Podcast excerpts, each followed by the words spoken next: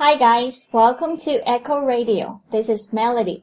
欢迎收听念念新闻，我是 Melody。本周的双十一终于过去啦，你败家了多少呢？敢不敢晒出来？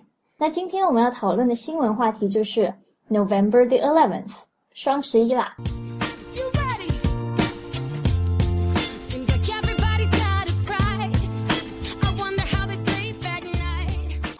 前，双十一还只是 Bachelor's Day 光棍节，但不知不觉中，现在提到双十一，大家想到的就是 Shopping Carnival 购物狂欢节啦。想收听更多的电台节目，关注微信公众号“念念英文”或是新浪微博 “Echo 念念英文”。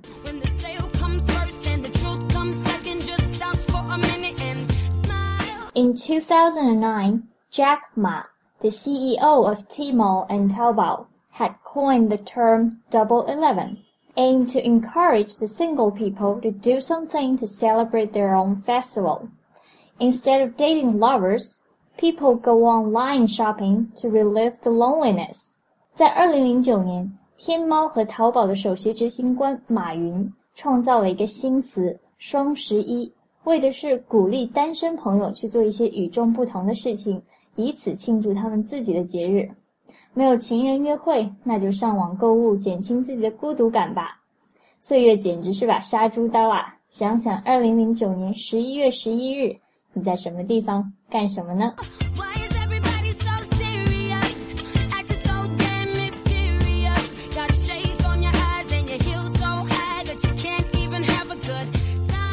？The single people are the main force of China's spending power.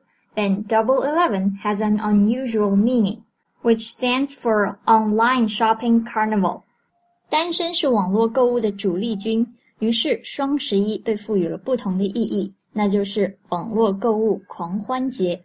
Comparing with the traditional shopping, the cyber shopping has more distinguished features, which quite fit the young generation's taste. People do not need to go outside, just click their mouse The goods will be home。和传统的购物相比，网络购物有着更为明显的特点，这更符合年轻人的口味。人们不需要外出，只需点击一下鼠标，商品就会送到家了。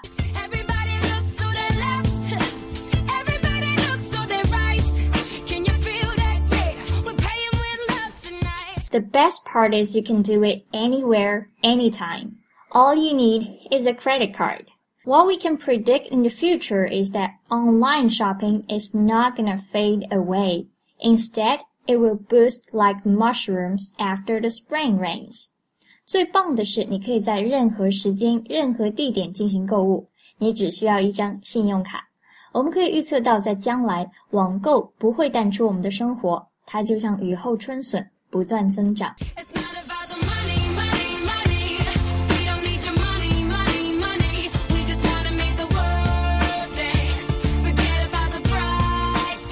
This year, Alibaba said more than $1 billion was spent within the first eight minutes, and more than 27 million purchases came via mobile phone in the first hour. 阿里巴巴表示，双十一零点后的前八分钟，网购消费超过十亿美元，而在第一个小时内，移动端的购买订单就超过了两千七百万个。This is good news for sellers, but not that good for shoppers. Soon after the shopping spree began, eating dirt became a buzzword on the internet. The term means that consumers spend too much on single day shopping to have any money left for the food. As a result, they can only eat dirt, which is free. 卖家生意火爆，买家们可就悲惨了。双十一抢购开始没多久，吃土就成为了网络热词。 这个新进的网络热词是指因消费超出预算而导致生活拮据，没有剩余的财力去购买食物，所以只能吃免费的土壤了。And netizen said, "I was complaining that Double Eleven was only a trap for consumers, but now I am a girl eating dirt."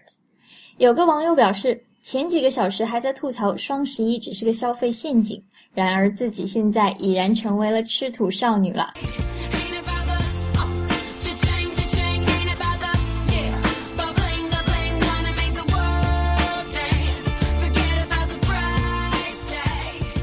Netizens also show them impoverished or driven to madness by their buying sprees in before and after Double Eleven pictures.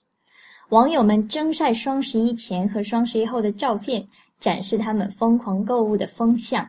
那今天我们就来看看日常生活中都有哪几类买家吧。Number one, hands chopping people，剁手族或者是剁手党，多指网络消费者， 只要看到优惠就想买，鼠标一点，支付完成，买回来的东西就不一定真的有用了。他们嘴上虽然喊着买太多，恨不得剁手，可是见到心动的商品还是会忍不住下单的。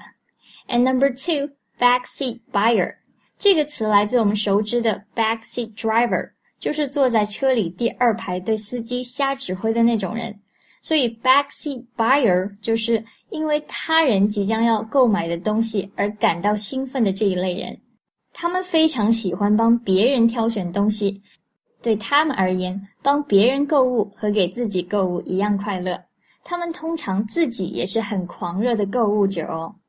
And number three, the shopper. 它跟 defund 这个单词有关，也就是退款 defund，所以 the shopper 也就是买完就退的买家。在许多发达国家，退货比你想象的要容易很多。你买了任何东西，只要没有太大损坏，在一个月内都可以退，而且售货员基本上也不会问你什么。正因为如此，有些人就钻这个空子，买来用用就退掉了。这种人就叫做 the sharper。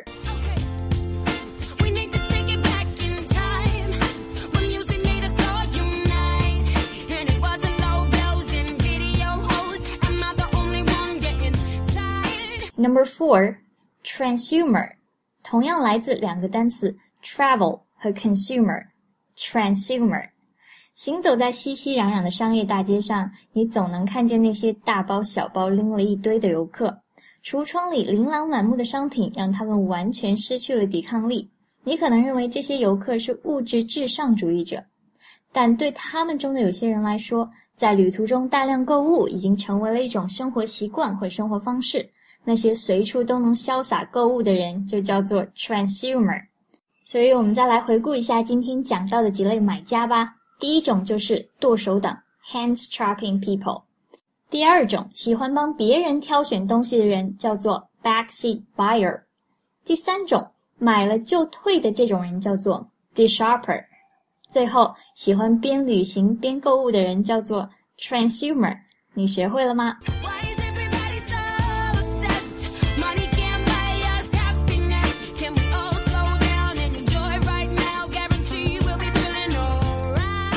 So, are you one of the hands chopping people?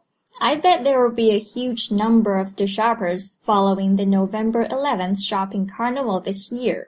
所以你也是剁手党之一吗？希望接下来的日子你不要成为一个 deshopper，更希望你不至于到 eat dirt 吃土的地步啦。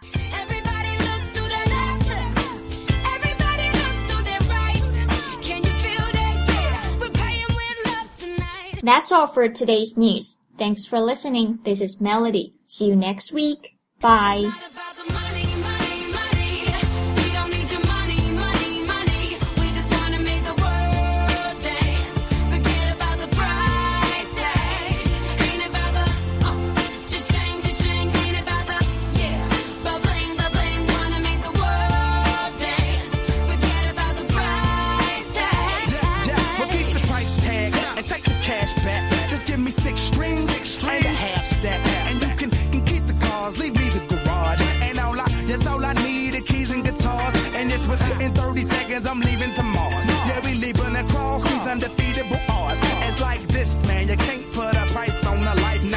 This for the love, so we fight and sacrifice every night. So we ain't gonna stumble and fall, never. Waiting to see us in the sign of defeat. Uh-uh. So we gon' keep everyone moving their feet. So bring back the beat, and then everyone sings. It's not about the money. money, money. forget about